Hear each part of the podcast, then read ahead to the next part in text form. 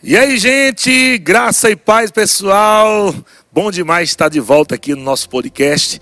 Já quero agradecer a você que está aí ligado conosco e aproveita para compartilhar. Você que não se inscreveu em nosso canal, se inscreve agora aí, vai lá, meu irmão. Aperta aí, se inscrever e não esquece de apertar no sininho também para receber as notificações dos nossos novos vídeos, tanto gravados como ao vivo. E hoje nós vamos falar sobre cura divina. Estou aqui com o pastor Beto Gomes. Olá, meu pastor, tudo bem? Grande homem de Deus. Boa tarde, queridos. Graça e paz. Muito bom estarmos juntos em mais essa oportunidade para sermos ministrados pelo Senhor, né? Eu acredito uma tarde de muito esclarecimento, onde conheceremos mais um pouco sobre a vontade de Deus, sobre este assunto que é um assunto primordial, fundamental da palavra de Deus, como o pastor Eliezer bem falou, cura divina, e se você por um acaso está numa condição de enfermo ou doente, ouça com atenção tudo aquilo que será ministrado, que com certeza você receberá a sua cura aí onde você está, no nome de Jesus. Eu quero agradecer ao pastor Eliezer pela oportunidade, estar aqui Benção mais uma demais. vez. Te amo, pastor. É uma honra poder dividir esse tempo contigo. Amém. Bom demais, pastor Beto. Bom, gente, vamos lá.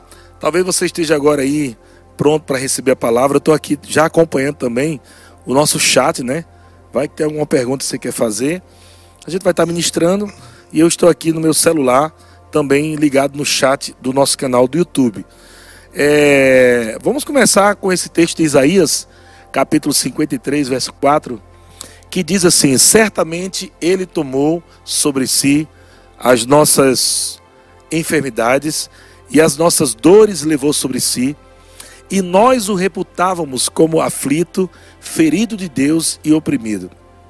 Verso 5, Isaías 53, 5. Mas ele foi traspassado pelas nossas transgressões e moído pelas nossas iniquidades. O castigo que nos traz a paz estava sobre ele, e pelas suas pisaduras fomos sarados. E eu gosto sempre de argumentar nesse texto aqui, pastor Beto. Primeira parte aqui do verso 4, na verdade a primeira palavra, né? É a Sim. palavra certamente. Certamente. Que nos dá essa ideia de certeza, né? Sim. Hebreus 11, 1 diz que a fé é sim, a certeza. Sim. Certeza de que Jesus tomou, e o tempo aqui está no passado. Sendo trabalhado tá no passado. Sendo trabalhado no passado tomou sobre si, levou sobre si. E lá no finalzinho do verso 5 diz: Pelas suas pisaduras fomos sarados. E eu quero fazer já uma pergunta aí para você ir conversando, batendo papo com, comigo, né? Vamos lá. Como é que as pessoas não enxergam isso, né, Pastor Beto? Quando a gente vê, cara, que tanta gente ainda tem aquele pensamento errado sobre cura divina, né? Uns uhum. acham que cura divina não existe, outros acham que cura divina é de acordo com a vontade de Deus. Se Deus quiser, Ele cura. Se Deus quiser, Ele não cura. Uhum. Mas quando nós lemos esse texto, para mim fica muito claro, né? Verdade. O tempo verbal aqui, a certeza que o texto nos passa, que é certamente Ele uhum. levou, não tem dúvida alguma. Uhum. Você tem visto isso também por aí? Ou você ouviu muito, né? Antes de conhecer essa palavra revelada? Ah, eu vim dessa realidade, pastor eu achava que cura só a vontade de Deus, ou que Deus manifestaria a sua cura a, como uma obra é, nova na, na, minha vida ou na vida de alguma pessoa, né? Mas esse texto aqui, Isaías, que o Senhor comentou, que por sinal foi escrito esse livro há 700 anos antes da manifestação de Jesus, já apontava para o tempo de Jesus. Né? Há quem diga que esse texto, esse capítulo, na verdade, de Isaías 53, é o capítulo da substituição, onde Jesus receberia sobre si né, as nossas iniquidades e, na verdade, as nossas dores e enfermidades. Toda e qualquer doença, seja lá na sua época, do passado ou mesmo futuro. Então a gente pode perceber aqui, por exemplo, que esses verbos, como o pastor comentou aqui, o pastor Eliezer, está no passado, no tempo passado. Mesmo que esse, essa passagem tivesse sido escrita antes da vida de Cristo, na mente de Deus já era passado. Verdade. Já era passado. Verdade. Jesus Cristo tomou as nossas enfermidades, ele levou sobre si as nossas dores, ele foi traspassado. Olha só que interessante como funciona a mente de Deus, né? O castigo que nos traz a paz, aí a Bíblia diz, estava sobre ele e pelas suas pisaduras nós fomos sarados. Então, na mente de Deus, cura já é um assunto resolvido. Ou seja, esse texto nos deixa bem claro a respeito da sua vontade, tanto é que o próprio pastor Eliezer mencionou muito bem, a primeira palavra do verso 4 é 4 é certamente, quer dizer, é algo certo, é algo concreto, na mente, na cabeça de Deus, é resolvido. Então existem muitas pessoas, pastor Eliezer, mesmo cristãos, que por não ter esse entendimento, essa revelação, estão esperando que sejam curadas, quando na uhum. verdade na mente de Deus, elas já foram curadas. Aí elas estão dependendo de um tipo de esperança antibíblica, né? Que prorroga resultados verdade. para o futuro, quando na verdade nós podemos, nos nossos dias, a, a recebermos, tomarmos posse daquilo que legalmente já é nosso, porque Jesus Cristo já disponibilizou a cura divina para nós. Já é um fato consumado. Verdade. Apesar que de dar esperança ser um dos ingredientes, né, dos três mais importantes que o apóstolo Paulo fala, né? Sim, a sim. fé, a esperança e o amor. Mas a fé vem primeiro, né?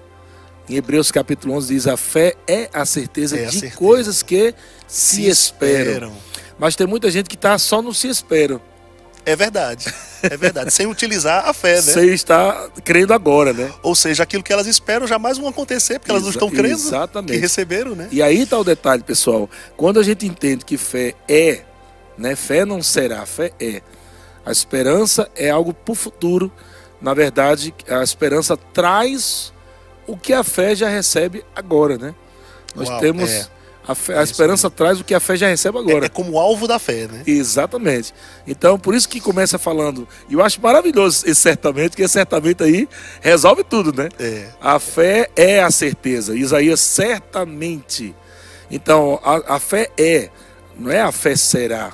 Né? Não é um Uhum. dia serei curado, um dia, se Deus quiser, serei curado.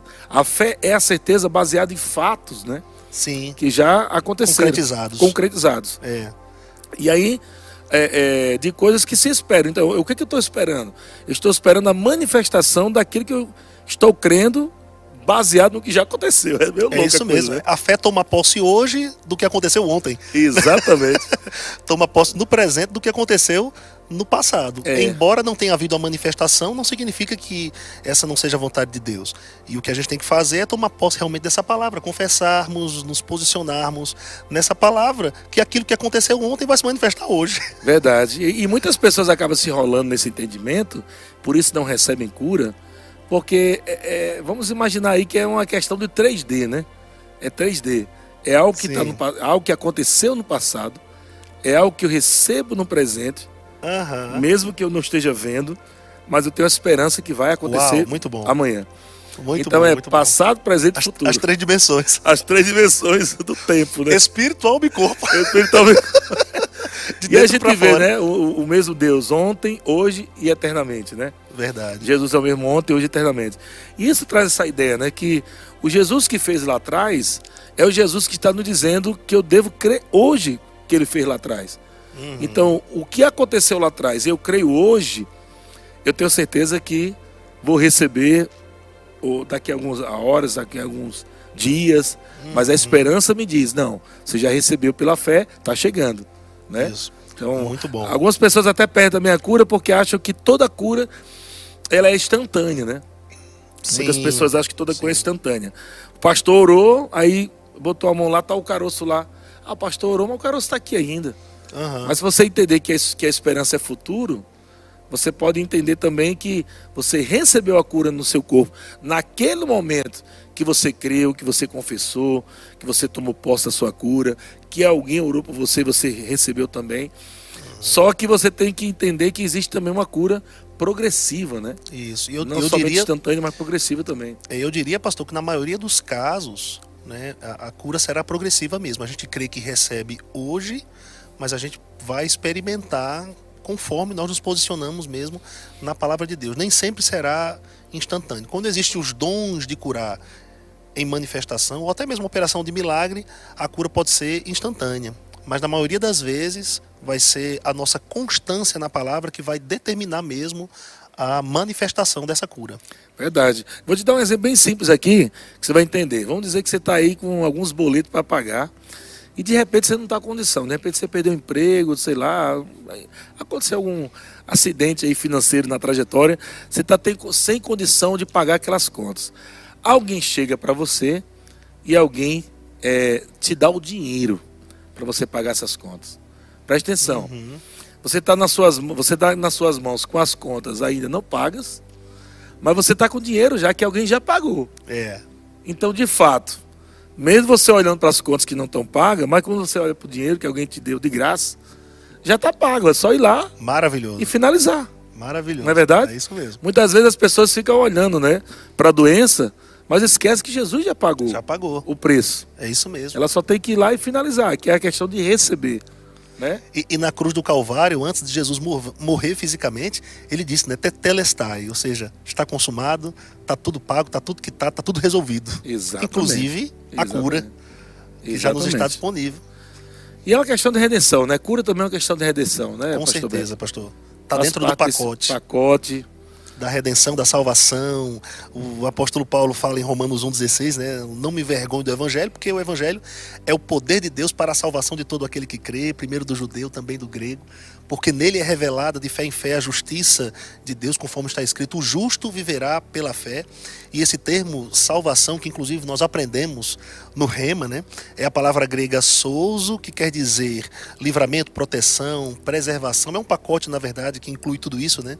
Proteção, preservação, é, é, é cura, saúde divina, provisão, perfeição, livramento, enfim, tudo aquilo que o ser humano precisa hoje. Algumas pessoas relacionam salvação somente a vida por vir, né? Aquilo que vamos uhum. experimentar na eternidade. Mas na verdade, proteção eu não vou precisar na eternidade. É. Livramento eu não vou precisar da eternidade, na eternidade. Nem cura. Provisão e, e cura também. Cura eu preciso hoje. Agora, é, na eternidade eu não vida. vou precisar. Então é a fé mesmo que toma posse, agarra é, é essa isso que está incluso, esse valor que está incluso na salvação. Todos os valores, né? Deus tem provisão para nós, Deus tem proteção para nós, Deus tem livramento para nós, Deus tem cura para nós, saúde divina para nós, Deus tem direção para nós, Deus tem perfeição para nós nos nossos dias. Então cabe a nós experimentarmos aquilo que Deus já Muito resolveu para nós. E aí, pessoal, você que está nos assistindo aí, aproveita, né? Ou está nos ouvindo, porque vai estar também no, no nosso podcast da, da, do Verbo da Vida Taubaté.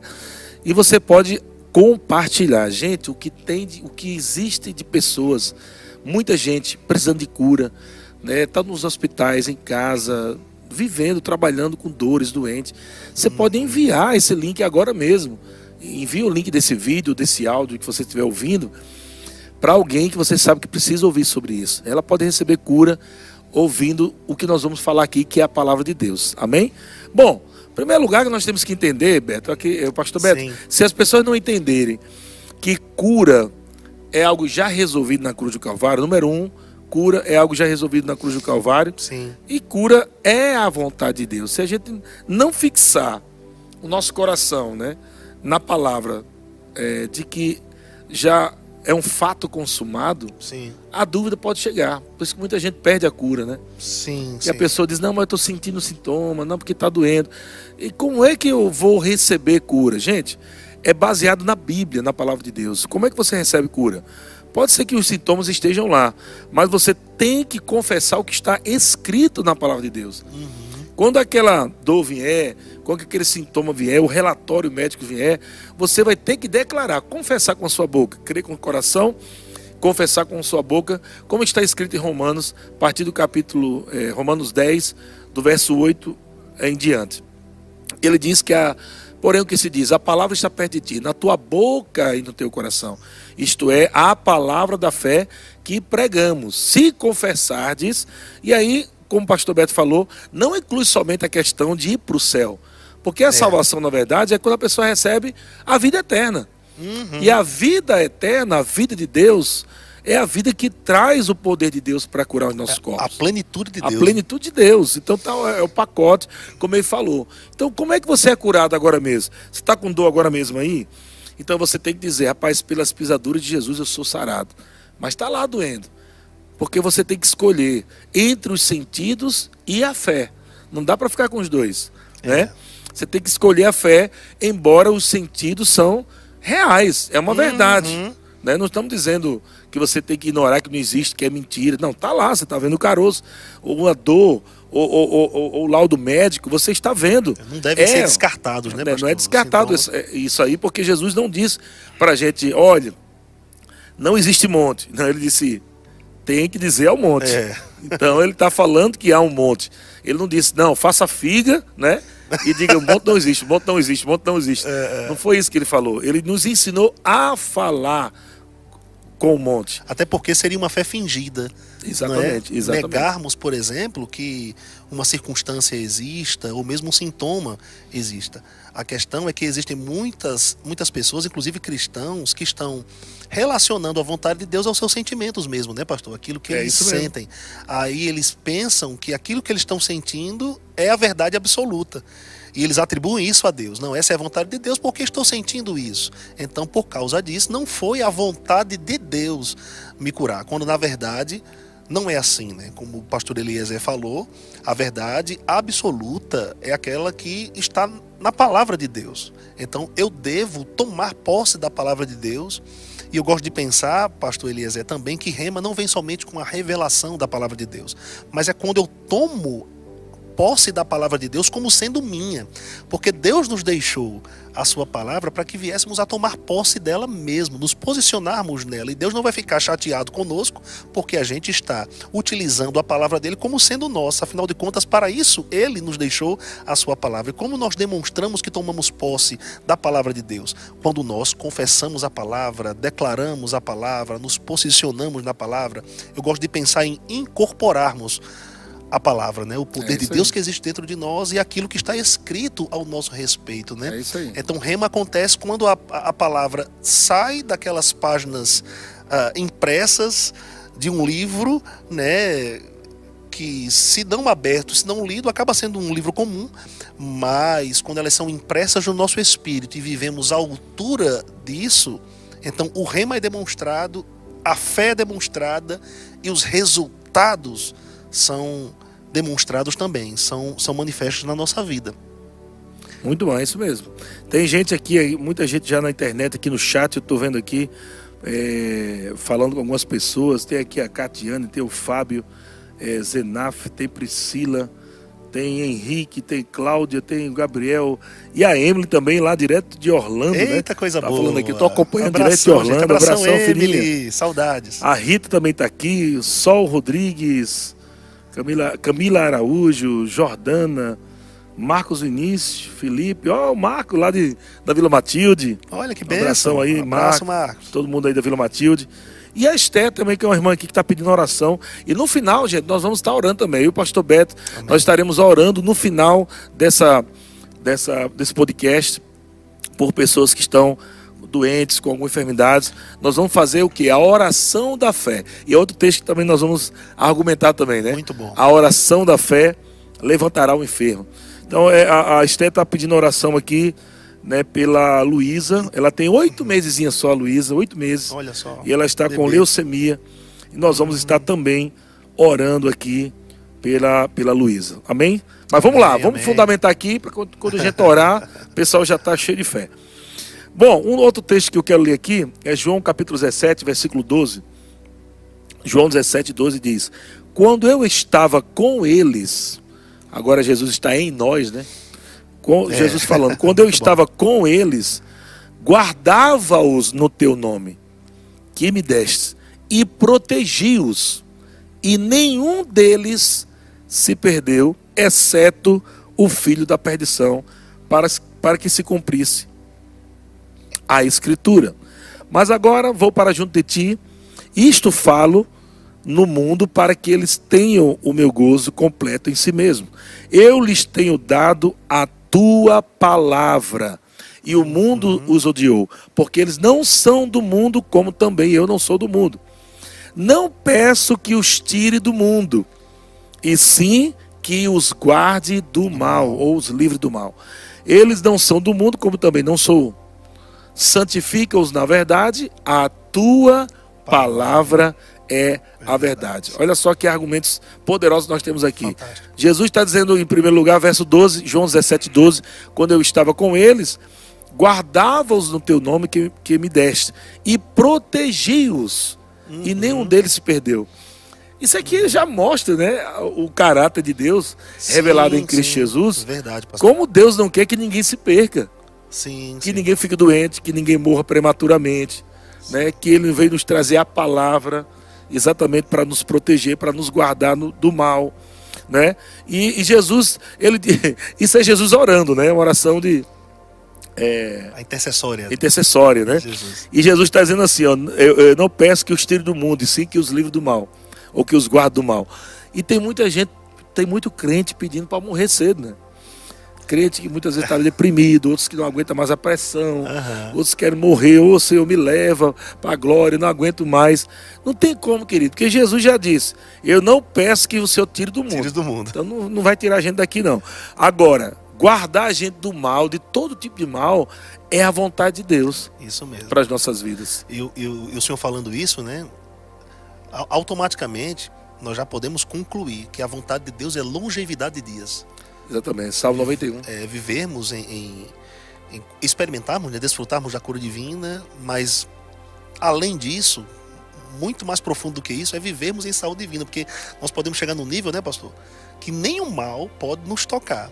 Isso Porque a mesmo. Bíblia diz em 1 João, no, no capítulo 5, né, que aquele que se guarda na palavra, o maligno não lhe toca. Então, a gente tem que entender o que, que procede de Deus e o que, que procede do maligno, ou o que procede do diabo. João capítulo 10, verso 10, que eu costumo dizer que foi uma declaração divisora de águas na história da humanidade, porque Jesus coloca o pinguinho nos, nos is ali e ele diz quem é o mocinho e quem é o bandido. Né?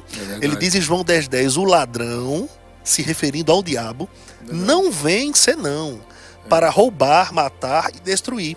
Eu vim para que vocês tenham vida, e não foi qualquer vidinha, não, mas vida em abundância. Então ali ele deixa bem claro que quem rouba, destrói e mata é Satanás. Mas em contrapartida, Jesus, como filho unigênito de Deus na época, né, se tornou primogênito com a sua ressurreição dentre os mortos, ele disse: Eu vim para que vocês tenham vida e vida em abundância. Então é muito simples a- a- a entendermos o que, que procede de Deus e o que, que não procede de Deus, o que, que vem do diabo. Aquilo que nos faz bem procede de Deus. Aquilo que nos faz mal não procede de Deus. O que rouba, mata e destrói é o diabo e não Deus.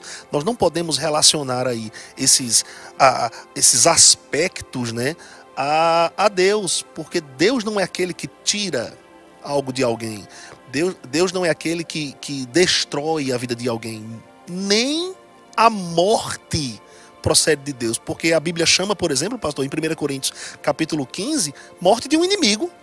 Sim, Então, se Deus mata, sim. podemos sim. concluir que a, a, morte tem amizade com ele, É. quando na verdade a Bíblia nos diz Nele não há treva, é, é dele, nele não há trevas, não há né? treva É- nenhuma, né? não, não há treva nenhuma. Ele é luz. É luz, não há morte, é treva um, nele. é- morte é um inimigo. E eu costumo dizer: Deus não vai se utilizar das ferramentas do diabo para ensinar alguma coisa a alguém, para destruir a vida de alguém, porque isso não faz parte do caráter de Deus. E um detalhe muito importante, irmãos, ou você que está nos ouvindo, está nos assistindo, que é que é, é fundamental, se quisermos experimentar do melhor de Deus aqui nessa terra, é que se quisermos conhecer plenamente Deus, nós devemos colocar os nossos olhos em Cristo, em Jesus. Hebreus capítulo 1, verso 3 diz que ele é o resplendor da glória de Deus, a expressa imagem do seu ser.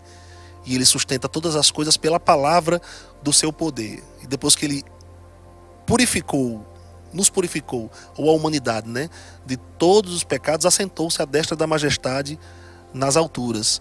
Então, por exemplo, se tivermos essa ótica certa, essa perspectiva certa de que em Jesus concentra-se a vontade plena do Pai, vamos entender que do Pai não procede mal, não procede perdas, não procede doenças, não procede destruição, destruição ou mesmo morte.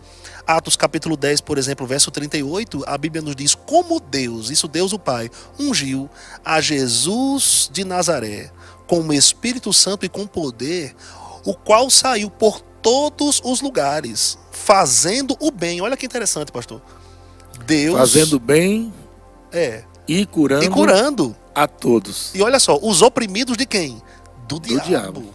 Então, Porque quem Deus era com pessoas? Jesus, né? Porque Deus era com Porque Jesus. Deus era com ele, está falando Deus era com Jesus. Não é? E não com Satanás. E, e- e não com Satanás. Então, Deus é o mocinho, gente. O diabo é que é o bandido. Se a gente entende isso, até com maior autoridade, pastor, a gente pode repreender as obras das trevas. É, exatamente. Pelo poder do nome de Jesus. Cura pode se manifestar né, no corpo de alguém através do nome de Jesus. E entra outro problema agora aí também, que é a, a questão da ignorância, né? Sim. Quando as pessoas não têm o conhecimento sobre a autoridade do nome de Jesus, né, o nome que nos foi dado, o poder que há por trás desse nome. É por isso que nós queremos até aproveitar aqui agora e falar para você que não conhece a escola, nosso, a nossa escola, o Centro de Treinamento Bíblico Rema. Nós temos mais de 130 escolas espalhadas pelo Brasil e você pode estar de repente do lado de uma escola dessa e não está sabendo. Essa escola tem um, curso, né, dois anos. Você pode estar procurando ou perto a- a- da sua cidade. Pode ter uma escola dessa também, maravilhosa. Vale a pena. Alguém pode dizer assim: ah, tem aqui numa cidade perto, mas é 40 quilômetros, não dá para ir, não. Gente, é mais caro a ignorância, viu? A ignorância é mu- muito mais caro. Então é melhor você realmente adquirir conhecimento, sabedoria de Deus, através do, do estudo, através de você estudar a palavra de Deus. Uma escola podero- poderosíssima que vai trazer esse conhecimento revelado. Não é simplesmente um curso de teologia tradicional, né? A gente não vai estar lá perguntando se, se Adão tinha umbigo, se não tinha umbigo, esse tipo de coisa, não. Mas são aulas práticas, nós vamos estudar a palavra de Deus e como você aplicar a palavra de Deus em todas as áreas, em todas as áreas da sua vida, É. né? Trabalho, casamento, ministério, tudo. Então, procure um centro de treinamento bíblico Rema para ano que vem você fazer parte de uma turma. Bom, o pastor Beto falou aqui num texto que eu acho muito interessante, eu quero voltar nele. João 10, 10, que diz que o ladrão vem, a- a- uma das versões diz, vem somente. É, Eu acho interessante isso, que o diabo nunca vem para fazer uma coisa boa. é verdade. Quando é que o diabo vem para curar, É isso né? mesmo. para restaurar, para construir? E eu ouso dizer, ninguém pode dar o que não tem, né, pastor? Exatamente. Da mesma forma que o diabo não pode fazer o bem, Deus não pode fazer o mal, porque cada um tem a sua natureza, Verdade. né? Então, se Jesus está dizendo o ladrão vem somente, está dizendo que esse é o, é, o- é o ministério de Satanás. É isso mesmo. www.matarroubardestruir.com.br Agora eu sei que algumas pessoas, eu não concordo, né? Tem alguns mestres aí que dizem que esse texto não está falando de Satanás, está falando de mercenários, e no contexto é verdade. Mas a gente precisa entender, gente, que nenhum mercenário é, por si só nasce mercenário. É, foi por causa de alguma influência, né? E a influência maligna é o mal, é o diabo. Então, de uma certa forma, a gente pode, não tem problema nenhum de generalizar esse texto para outras áreas. Da mesma forma que um mercenário, alguém que quer destruir as pessoas, alguém que quer matar as pessoas, alguém que quer. Eu estou falando de um homem, de uma pessoa, né? Alguém que quer roubar, matar, destruir ser humano, tem uma influência maligna por trás. Essa é a natureza do diabo. Verdade, verdade. Essa é a influência maligna. E a Bíblia chega a dizer, viu, pastor, em Tiago, que de uma mesma fonte Uhum. não pode proceder água doce e água amarga. É verdade. Então não podemos atribuir a Deus o mal, porque o mal não vem de Deus, nem a morte a Deus, tendo em vista que ele é a fonte de vida, né? O doador de vida. Não faria É. sentido. Eu não sei se é da época daquela zebrinha, que, que coluna do meio, não. Sim, Você- eu me lembro. É, o empate, né? Quando era É, empate, quando era era- a é, o empate era zebrinha, né? era. Aí tem muita gente que acha que tá- que Deus está empatado com Satanás, né? Não tem coluna do meio. É. Ou é bem ou é mal. Ou é luz ou trevas. Esse é um pensamento da nova era que, Ex- chama, né? Exatamente. É pelo contrário, né, pastor Beto? Eu acho que acredito que a- a- os apóstolos combatiam o gnosticismo, Sim, que exatamente pregava isso, né? sim, que sim. Deus ele pode fazer o mal para um fim proveitoso. tem umas pontas aí de, da, da, da doutrina que em todo bem né? ou bom tem um pontinho de, de é. maldade, e em todo mal tem um pontinho de bondade. É, exatamente. São, são doutrinas de, de outras religiões que não está na palavra de Deus. Aí se a fé é a certeza, pastor, e se em todo bem tem um pouquinho de maldade, se Deus for assim, como é que eu vou estar certo em é, relação é é? ao caráter de Deus? Eu vou acordar hoje e saber se Deus está bom ou está ruim hoje. Pois é, se ele acordou com o pé esquerdo ou não, né? Na verdade ele nem dorme. ele nem dorme. se Deus está bem, eu vou orar hoje para Deus. Será que ele está bravo ou ele está bem? Será que se eu pedir cura ele vai me fulminar ou ele vai me curar? A gente, então não é fé. É, e quando a Bíblia diz que os olhos do Senhor estão sobre os justos, né? Os seus ouvidos estão atentos às suas orações. Então Deus está ouvindo aquilo que você fala e aquilo que você ora, as petições a Ele, Ele tem um interesse realmente de, de realizar o, o teu pedido, desde que seja com fé, baseado naquilo é, que a palavra Isso de é muito diz. interessante, Pastor Beto, porque se a gente, se o caráter de Deus estiver sendo questionável, questionado ou for questionável, é, a, a fé não vai funcionar nunca. Verdade. Porque como eu vou saber a vontade de Deus se Deus muda? É isso mesmo. Como é que eu vou saber a vontade de Deus se ele é imutável? Mas a Bíblia diz que ele é. Se ele é mutável, né? Se ele é mutável, desculpa. Mas a Bíblia diz que ele é imutável. Peraí, se Deus é imutável, quer dizer que ele não muda. Se ele não muda, ou ele é sempre bom, ou é sempre ruim. Uhum. Verdade não tem como misturar não tem como. as duas coisas. Ele é imutável, ele é bom em todo o tempo, toda boa dádiva, todo dom perfeito. Yeah. Se a gente ler, né, Tiago, é, é, capítulo 16, a partir do verso 16, o apóstolo Tiago diz: Irmãos, não vos enganeis. Ele já estava alertando aos irmãos Isso. sobre um, um engano, um suposto Isso. engano que havia dentro Isso. da igreja sobre esse pensamento dúbio do caráter de Deus. Verdade né? Verdade. E aí ele coloca uma firmeza ali, uma fé, né? Não tem como a pessoa andar cocheando entre dois pensamentos. Ele uhum. coloca ali uma certeza, e diz, olha, toda boa, acabou. É. Se Deus fizesse o mal, ele tinha colocado toda boa e toda má. É. Exatamente. Todo dom perfeito e todo dom imperfeito vem de Deus. É, Afinal das contas, ele é soberano, ele pode todas as coisas. Ele pode matar e dar vida. Ele vai, aí começa. Então ali nós estamos vendo o, caráter de Deus. Alguém pode até ler né, um texto do Antigo Testamento mostrando né, que Deus dá vida, que Deus dá morte, que Deus abre cova, fecha cova. Mas nós temos que entender que a revelação do caráter de Deus veio por intermédio de Jesus de Cristo. Cristo. Jesus, é. Jesus é que veio exatamente mostrar quem é Satanás e quem é o Pai. Foi ele que diz: olha, o ladrão vem para matar, é. roubar e destruir. Eu vim. Eu vim em nome de quem? Do Pai. É. Para vos dar vida e vida em abundância. Então Jesus foi o que mais falou sobre Satanás foi o que mais falou sobre a palavra Pai, né? Deus como Pai. Uhum. E por causa disso foi perseguido. Foi né? perseguido. Né? Porque estava chamando Deus de Pai. É. Como é que Deus, o Todo-Poderoso, é o teu Pai? É. Revelações do caráter de Deus. Então, se você não tiver firmeza nisso, o diabo vai pegar você exatamente aí. Porque na hora que você orar por cura divina e o sintoma aparecer, você diz, rapaz, será que não é a vontade de Deus que eu continue com essa doença para algum propósito? Hum, Quem não usou esse texto, né? Correção. Uma correção, para que minha fé aumente, né? Hum. né? Deus de repente quer que eu evangelize alguém lá dentro do hospital. Ah. Ele me deu uma doença para eu entrar no hospital para evangelizar alguém. E por que não poderia evangelizar saudável, né? Melhor, né? é melhor. É melhor. Imagina, eu vou dizer uma coisa para você. A pior coisa é você chegar na academia e você encontrar que o dono da academia é gordo. Né? Você fica meio assim, né? Cara, o cara não tá acreditando nem nele. Verdade, o cara tem uma verdade. academia e ele mesmo não tá usufruindo. Será que ele acredita nisso? É isso mesmo. Aí então, imagina uma pessoa acamada, né? É. Pregando para outro que tá doente. Verdadeiramente. É. Exatamente. Ele tomou sobre si as nossas dores, viu? É.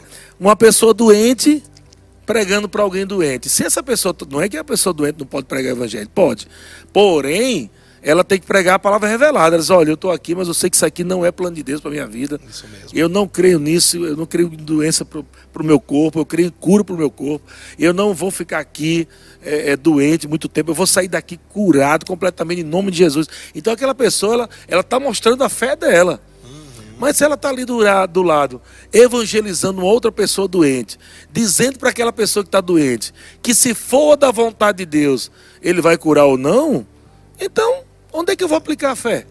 Não é interessante isso que você está falando, pastor? Porque a gente pode ver, pode conferir que a fé é proporcional ao conhecimento. Uhum. Né? Se eu não tenho conhecimento preciso, correto, né, a respeito de Deus, então eu não terei uma fé plena, uma fé legítima. Eu vou ter uma fé meio misturada, uma fé meio parcial. E porque eu tenho essa fé meio misturada, então eu vou acabar tendo resultados misturados também.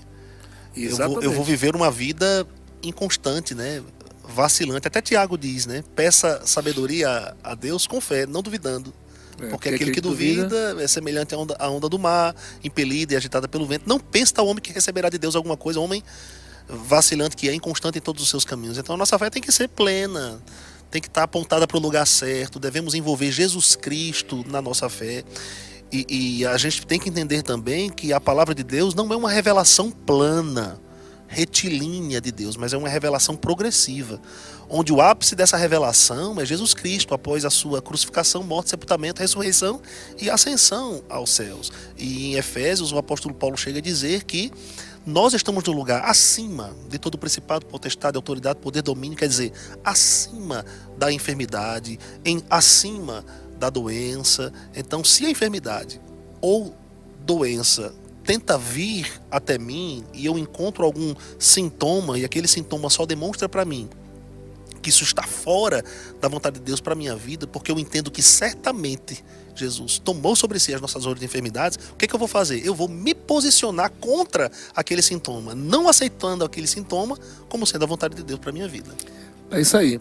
E algumas pessoas até dizem assim, rapaz, mas será que isso é fé mesmo? Porque, gente, presta atenção.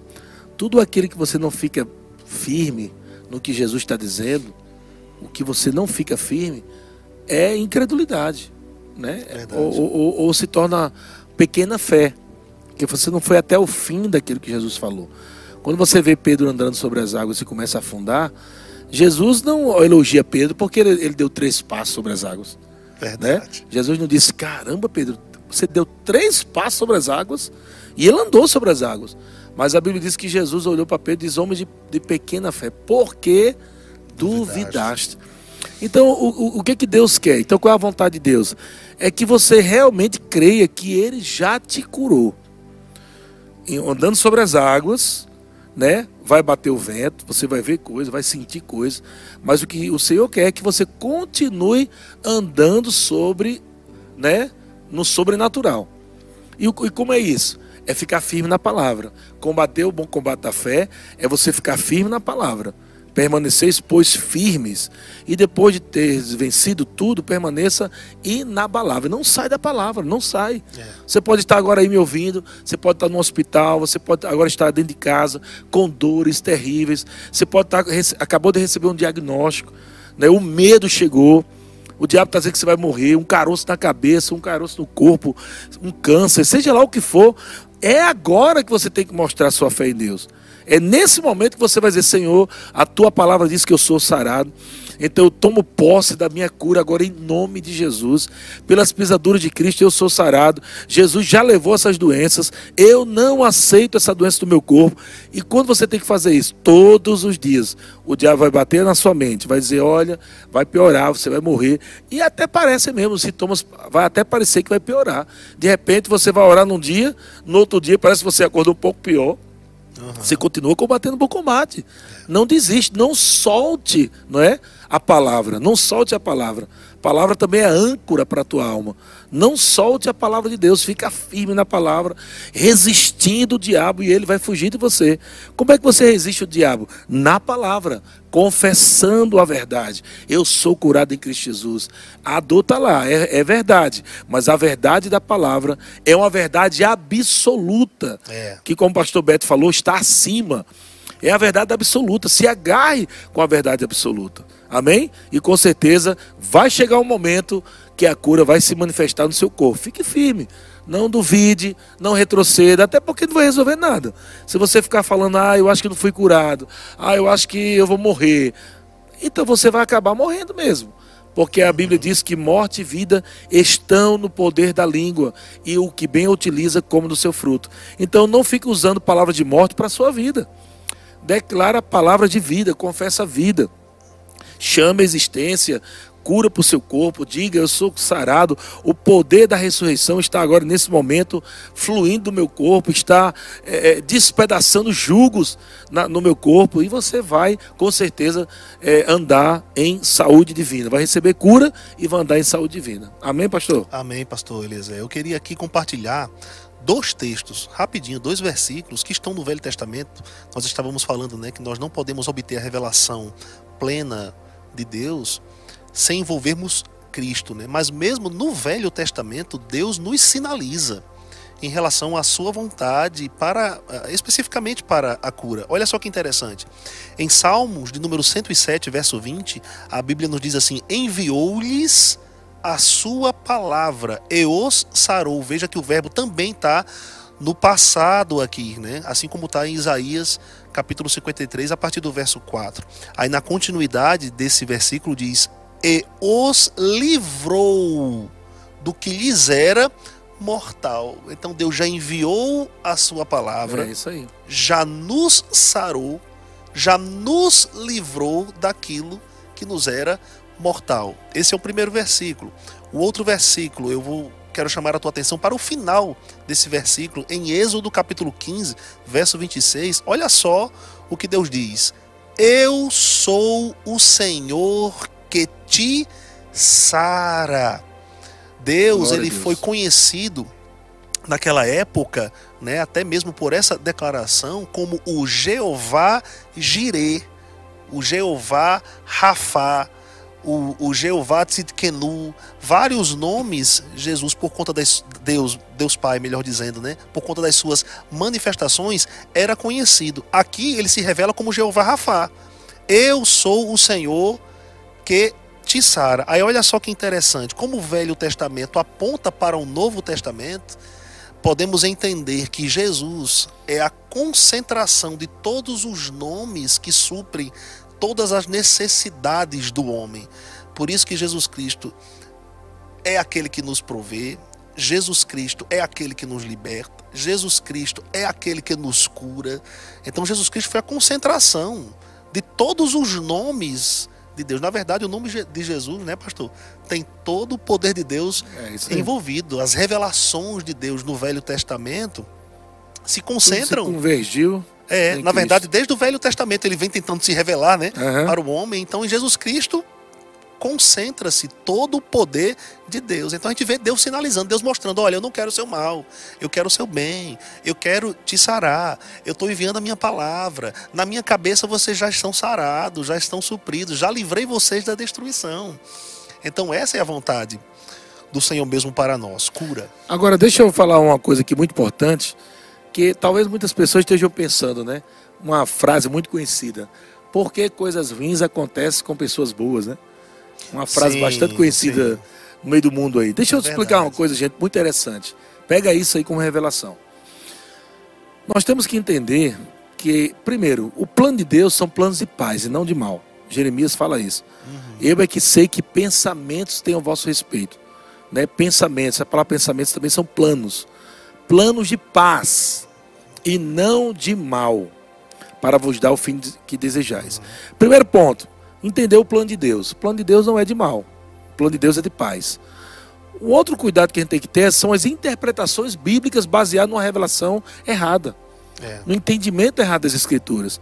Quando nós falamos, por exemplo, né, sobre Romanos, eu creio que é capítulo 8, que fala todas as coisas cooperam para o bem, né? É, Romanos 8, 21. Todas as coisas cooperam para o bem daqueles que amam a Deus. Sabe o que, que as pessoas estão pe- estão pegando esse texto? Estão incluindo até as coisas ruins. Uhum, Estão incluindo o acidente, estão incluindo capotamento, estão incluindo. uhum. Ah, mas se você saiu livre daquele acidente, graças a Deus. Mas não foi plano de Deus. Nunca foi. Nunca foi. O que aconteceu então? Algum motivo, algum problema realmente de mecânica, algum Ah. problema de talvez é, transgressão de uma lei natural. Isso é muito Aham. importante, também é pecado. É, né? Quando existe 120, você está 140, você está transgredindo uma lei natural, também né, se torna pecado. Não é só porque é natural que, que não é pecado. E às Então- vezes por negligenciarmos uma direção do Espírito, né? Negligenciarmos a direção do Espírito Espírito. Tudo isso vem como?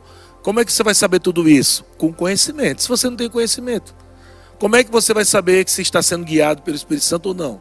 Como? Se você não aprende sobre isso. No Rema nós temos uma matéria, gente. Como ser guiado pelo Espírito Santo de Deus. Né? Guiados pelo Espírito Santo de Deus. Você vai aprender a como ser dirigido ou guiado pelo é. Espírito Santo. Se aprende. Ah, pastor, mas, mas, mas se Deus não quiser me ensinar, não, não ensina, não. Ele ensina, mas através de quem vai ensinar? Vai, vai ensinar através de pessoas maduras. Então a escola que nós temos hoje é uma escola onde tem a, a, os cinco dons ministeriais passando ali, pessoas maduras, bem treinadas, com revelações de Deus, para exatamente, e não estou falando aqui, gente, é, pensando em recursos, em finanças, dinheiro, em, em, em, em matrícula, não é isso que a gente está pensando, não. Nós estamos falando para você investir na sua vida, investir conhecimento é. na sua vida. Porque você não tem como saber se a coisa é de Deus ou do diabo se você não tiver conhecimento revelado da palavra de Deus. Então, aí está o problema. Vamos lá. Número um. Se você não tem conhecimento, você vai ter prejuízo na sua vida. Você vai ter prejuízo. É. E Jó revela isso. Né? Jó, é, acho que capítulo 42, se, capítulo se eu não falha a memória, né? É, pensei que os teus planos. Pensei que tudo podes, né? Uhum. E, nem, e, que nenhum dos teus planos pode ser frustrados. Quem é aquele, como disseste, que sem conhecimento, é. sem conhecimento, o que Jó está falando aí, ele está ele está numa réplica né, do que Deus falou no capítulo 38. Porque muitas. Eh, a, a, a, o contrário. Do, o contrário do que muita gente pensa né, sobre Jó, muita gente leva Jó como um, um herói da fé. Mas na verdade, Jó nem está na galeria da fé. Se você observar ali, pela fé fulano, pela fé ciclano, pela fé Abraão, Isaac, Jacó, Moisés, lá não tem pela fé Jó. Né? Pode ser que esteja embutido, né, quando ele fala, né, que falta tempo né, de falar de Sansão, Jefté, sim, até sim, sim. da prostituta Raabe ele fala uhum, lá. Uhum. até da prostituta Raabe. Mas de Jó não falou. Agora, por que eu estou falando isso? Porque todo mundo coloca Jó como a referência principal de fé. E Jó, do capítulo 1 ao capítulo 40, ou capítulo 39, vamos colocar aí, do 1 ao 39, Jó não é uma referência de fé. E, eu, e é isso que você tem que entender. Por quê? Porque o livro de Jó é, é exatamente relatando o que acontece com o homem sem o conhecimento de Deus. Esse é o resumo do livro de Jó. O resumo do, do, livro de Jó é o que acontece com o homem sem o homem que eu falo ser humano, sem o conhecimento de Deus. Então, quando Deus se revela para Jó, no capítulo 38, o que é, qual foi a primeira coisa que Deus falou com Jó? Quem é este? Deus falando com Jó, que sem conhecimento encobre o conselho. É. Então o que é que Deus está tratando com Jó? Falta de conhecimento. Mas algumas pessoas dizem, ah, mas naquele tempo Jó não tinha igreja, Jó não tinha. É, mas se você for ler o livro inteiro, você vai ver que Jó o tempo todo está mencionando Deus. É. Então ele tinha um conhecimento sobre algum Deus, mas não tinha o conhecimento do caráter de Deus. Então, quando Deus se manifesta para Jó, o que Deus cobra de Jó é conhecimento. E quando Jó faz a réplica do que Deus falou com ele, no capítulo 41, é quando Jó diz: Eu sei que tudo podes, né? mas nenhum dos teus planos pode ser frustrado. Capítulo 42, pastor. Desculpa, verso é 42, verso 2. O que é que Jó está dizendo ali? Jó está dizendo: Eu sei que os seus planos não têm frustração. Não existe frustração no plano de Deus. Então, o que Jó estava vivendo não era plano de Deus. E por que Jó viveu aquilo? Se você observar, o próprio Jó admitiu: o que eu mais temia me sobreveio. sobreveio. O que eu receava aconteceu.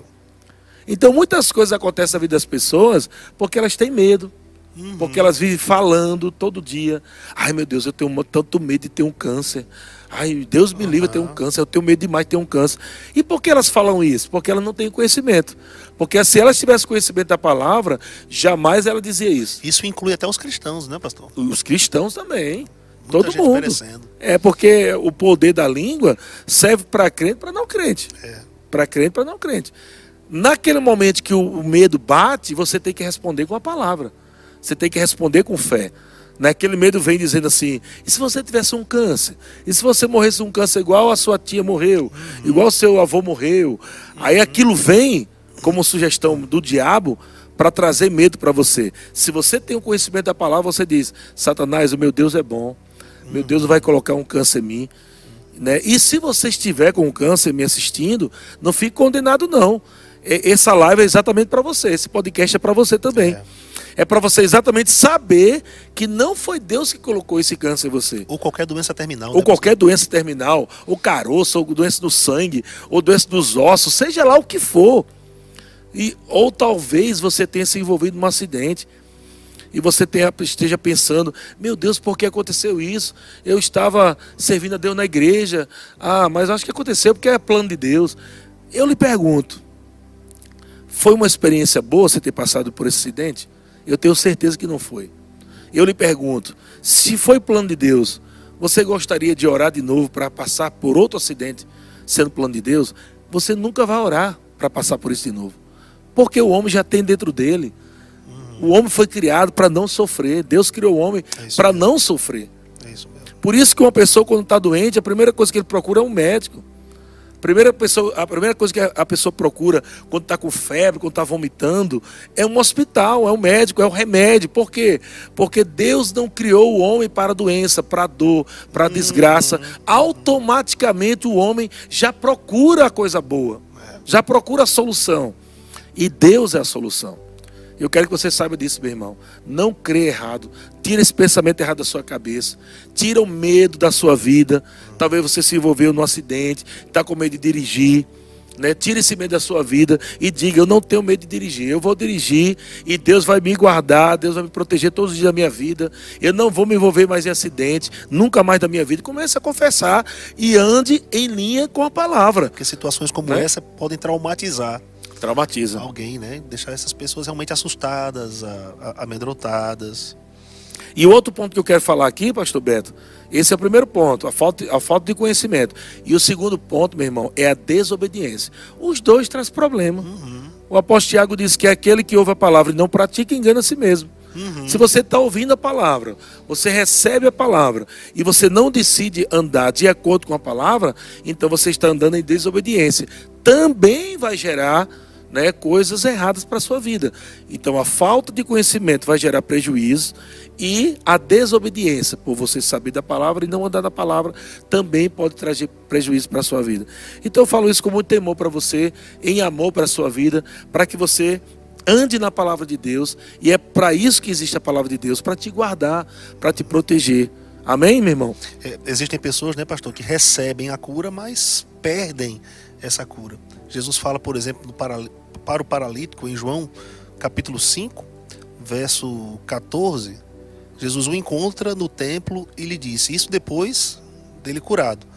Olha que já estás curado, não peques mais, para que não te suceda coisa pior. Exatamente. Né? Então Exatamente. alguém pode perder a cura se viver uma vida fora da palavra, uma vida desregrada, uma vida em pecado. Então é. a gente conserva essa cura. Exatamente. Que foi então, manifesto. Você vê aí que é o próprio Jesus falando, né? O próprio Jesus falando. Depois que Jesus libera a benção para a pessoa, a proteção, a cura, Jesus está dizendo, ó, cuidado, né? Vai em paz, não peques.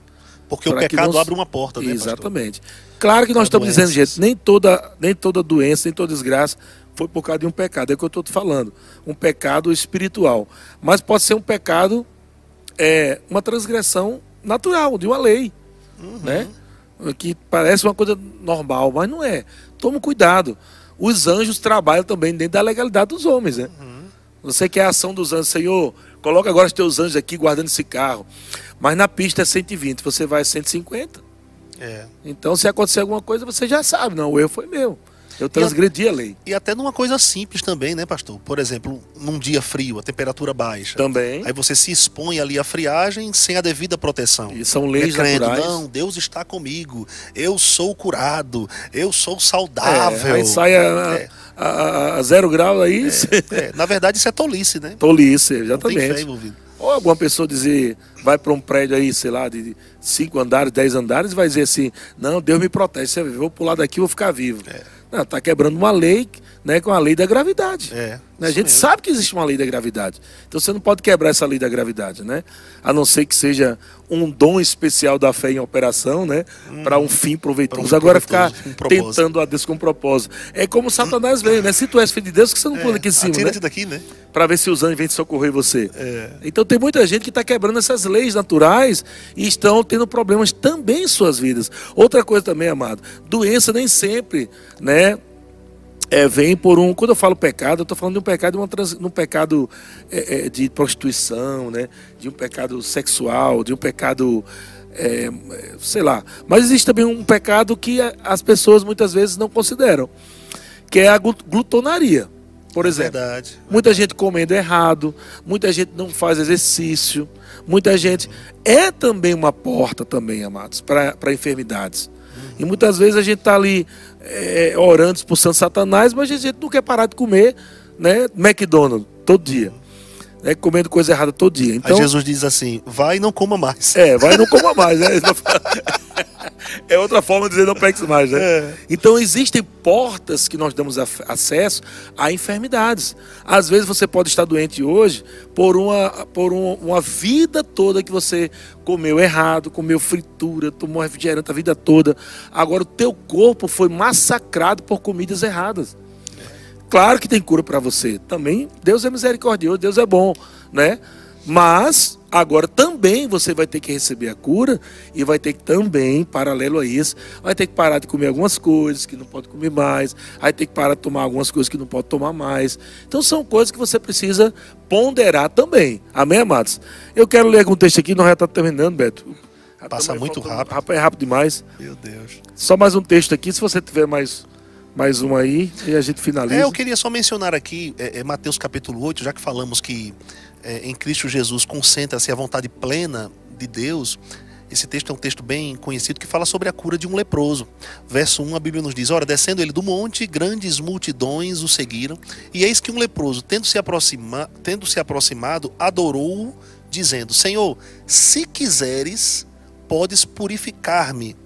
E Jesus, estendendo a mão, tocou-lhe, dizendo: Quero fica limpo. E imediatamente ele ficou limpo da sua lepra. Disse-lhe então Jesus: Olha, não digas a ninguém, mas vai, mostra-te ao, seu, ao sacerdote e fazer a oferta que Moisés ordenou para servir de testemunho ao povo. Nesse texto, podemos ver bem claramente qual é a vontade de Deus expressa em Jesus a respeito da cura. É a vontade de Deus curar a todos. Nesse caso aqui, Jesus declara a vontade de Deus em relação àquele homem que estava com lepra. O homem estava meio duvidoso, né? Se quiseres que eu seja limpo, né, me, me purifique. Jesus deixa bem claro. Eu quero. Eu costumo dizer, pastor, que seria menos ofensa para Deus dizermos que ele quer, mas não pode, do que que ele pode, mas não quer. Porque se ele quer, Uhum. mas não pode, seria uma questão de limitação. Ele não consegue. É, Mas é se verdade. ele pode, mas não quer, seria uma questão de caráter. É, Né? exatamente. Então aqui Deus, eh, Jesus deixa bem claro qual é a vontade plena do Pai, Muito bom. que é curar a todos. Muito bom. E é aquilo, né? O primeiro, o primeiro texto que nós lemos, certamente ele levou, certeza. Certamente, O segundo texto, Hebreus 11, né? Um que fala fé é, É a, a certeza. certeza. Agora, onde fé funciona? A fé funciona onde a vontade de Deus ela é conhecida, né? Yeah. Se a vontade de Deus não é conhecida, a fé não funciona. E é aquilo que nós estamos falando. Se a gente não sabe que Deus é bom em todo o tempo, quando nós vamos saber que Deus quer nos curar, se um dia ele é bom e um dia ele é ruim? Pois é. Se eu acordei hoje, Senhor, o Senhor tá bom hoje ou tá ruim? Então como é que eu vou aplicar minha fé se fé é Com certeza? certeza. Mas se eu acordo pela manhã sabendo que Deus é bom em todo tempo, Ele é imutável, Uhum. então eu acordo já dizendo, Pai, levanto minhas mãos e começo a declarar, Pai, muito obrigado pela tua bondade, obrigado É. pela tua cura no meu É. corpo, muito obrigado, porque não é um problema entre eu e Deus, né? não é um problema que se Deus quer ou não. É um problema de eu simplesmente crer que Uhum. É. já está feito, já Jesus já Posicionamento, levou. né? Posicionamento. E eu tenho um texto aqui, Lucas capítulo 9, versículo 54. Diz assim, Lucas 9, 54, na versão NVI. Ao verem isso, os discípulos Tiago e João perguntaram: Senhor, queres que façamos cair fogo do céu para destruí-los? É aquela bom. passagem lá que. Bom. Pra você ver, né? A E olha que né, João que- é, é o discípulo amado, é, O é o amoroso, né? É o discípulo amoroso. aquela discussão, né? Porque eles foram para Samaria, não quiseram deixar eles é, é, alugar a pousada lá, né? Para Jesus e os discípulos. Uhum. Eles voltaram indignados. E aí eu acho que eles pensaram na passagem de, do, do profeta Isaías, né? Que Isaías fez descer fogo do céu. Eu acho que eles. Cara, vamos fazer, vamos fazer isso, isso acontecer agora. Aí eles disseram assim: Senhor, se quiser, Senhor, queres que façamos cair fogo do céu para destruí-los? Mas Jesus, voltando, os repreendeu, dizendo: Vocês não sabem de que espécie de espírito Uau. vocês são. Pois o filho do homem não veio para destruir a vida dos homens, mas para salvá-las. Perfeito. Acabou. Cheque mate. Texto fantástico. Acabou. Então Jesus não veio para destruir os homens, Deus não veio para destruir os homens. Jesus só fazia o que via o Pai fazer. Você vê que esse texto que é? o senhor falou, pastor, perfeitamente concorda com João 10,10, 10, né? Com João 10, 10. Então não tem saída. Não tem Ali, saída. Jesus estava falando é. não somente do sistema religioso, não, ele estava falando sobre o diabo mesmo. É, em nenhum momento das escrituras da, dos evangelhos nós vemos Jesus falando assim, receba um câncer, né? Nenhum momento. É, exatamente. Nenhum momento, em canto nenhum, nós vemos é. Jesus falando: receba agora um câncer, receba agora um, um, um osso quebrado. É. Né? Não, em nenhum momento. Por quê? Porque Jesus só fazia o que viu o Pai fazer. Então, se Jesus nunca fez isso, e só viu o Pai fazer, e só fazia porque viu o Pai fazer, então é de lá do Pai que vinha a fonte, o Pai das luzes. É. Onde vinha o comando cura, restaura. É. Né? É. E talvez, pastor, é, tenha sido essa incerteza ou dúvida do povo que em Marcos capítulo 6 fez com que Jesus não pudesse operar milagres, Exatamente. curar as pessoas, porque elas estavam duvidosas se era ou não Exatamente. a vontade de Deus, ou não estavam dando crédito é. a Jesus, né? Que ele estava ali na, na sua cidade natal. Bom, gente, infelizmente chegamos ao fim. Falo infelizmente porque está tão bom o papo aqui. Nós temos aqui uma média, deixa eu olhar aqui, ó, no nosso, na nossa internet, já batemos, chegou a bater cento e poucas, cento e poucos dispositivos. Uau. Você multiplica aí por três aí, é mais de 300 Muita pessoas assistindo, né? Porque é um, é um celular, o outro é na TV, né? Tem gente assistindo mais do que um dispositivo. Mas eu quero mandar aqui em especial, além de mandar um abraço para todo mundo, nós vamos finalizar orando, né? É, eu quero mandar um grande abraço aí para o meu amigo, parceirão aí. O, cara, como eu amo esse cara aqui. É o Herênio Ramiro. Meu Deus, eita Herênio. Fomos afetados demais pela Saudade vida desse grande de homem de Deus. Gratidão no Profeta de Deus aí. Quero mandar meu dele. grande abraço aí para você. Me ajudou demais no início da minha caminhada eu também. Meu também, Deus pastor Beto também foi muito ajudado, né? Uma pelo dívida de gratidão, profeta de Deus. Muito bom ter você aqui. Acabei de Te ver amo, aqui o teu comentário. Beijão, lindão do rei. É, vamos ver se a gente se encontra em algum lugar aqui do Brasil para tomar aquele café e bater aquele papo lá é. profético. para você, meu irmão, que está ligado conosco, muito obrigado a todos vocês, obrigado de coração. Nós vamos finalizar agora aqui orando por cada pessoa que está doente. Eu vou pedir para o pastor Inclusive, Pedro. a, a a Nenê, né? A, a, a, menininha, né? Esqueci o nome agora aqui, rapaz. Sim. Tem oito meses, né? Nós vamos orar também por ela, em nome de Jesus. Nós cremos. Cadê aqui a. a acho que eu não vou, se eu vou achar aqui, meu Jesus. Tanta gente.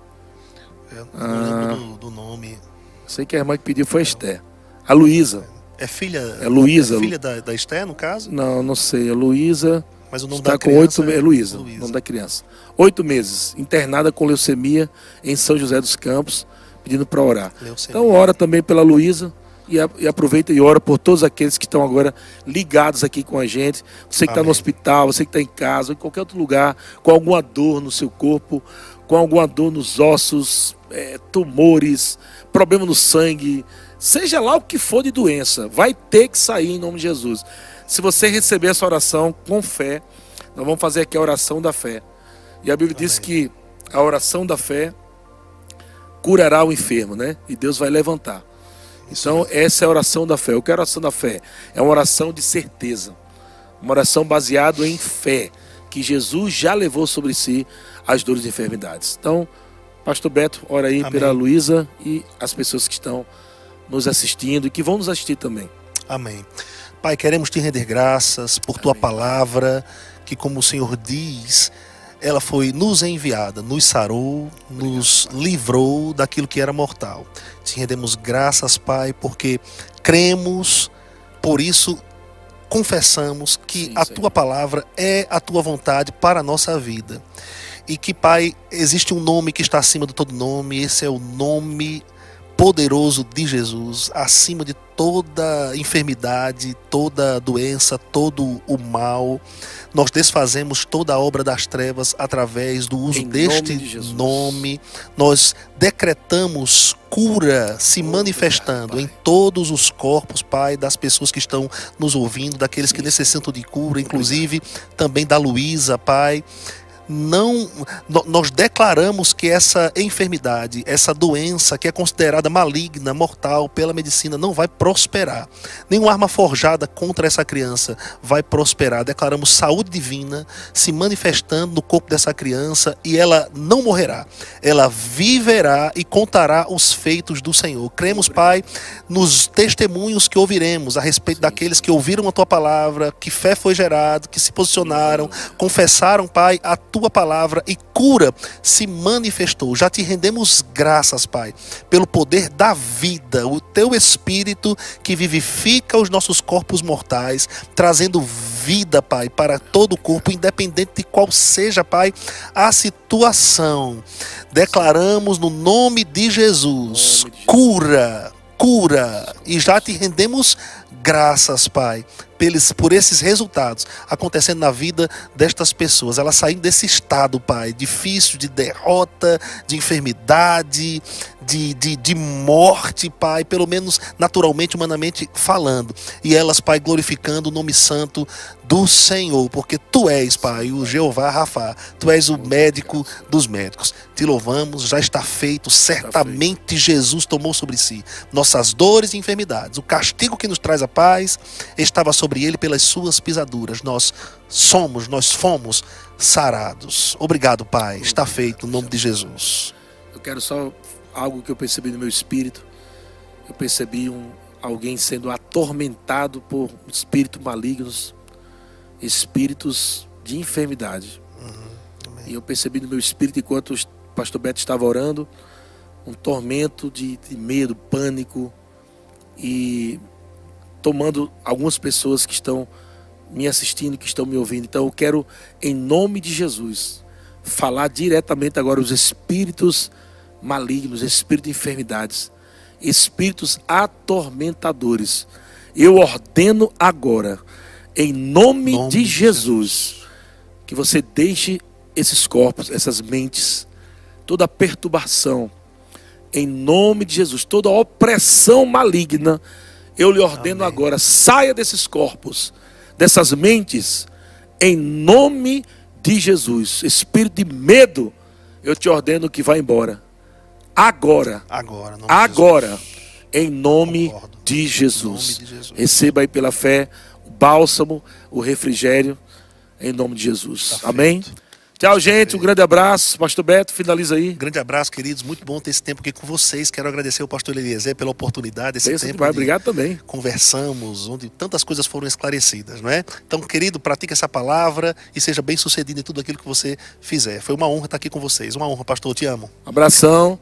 Quinta que vem estaremos aqui e nós estaremos falando também, né, na, na quinta-feira, sobre doutrina e política. Quinta-feira que vem vai ser muito bom. Fique ligado e compartilhe. Um grande abraço. Shalom. Tchau, um abraço, gente. querido. Shalom.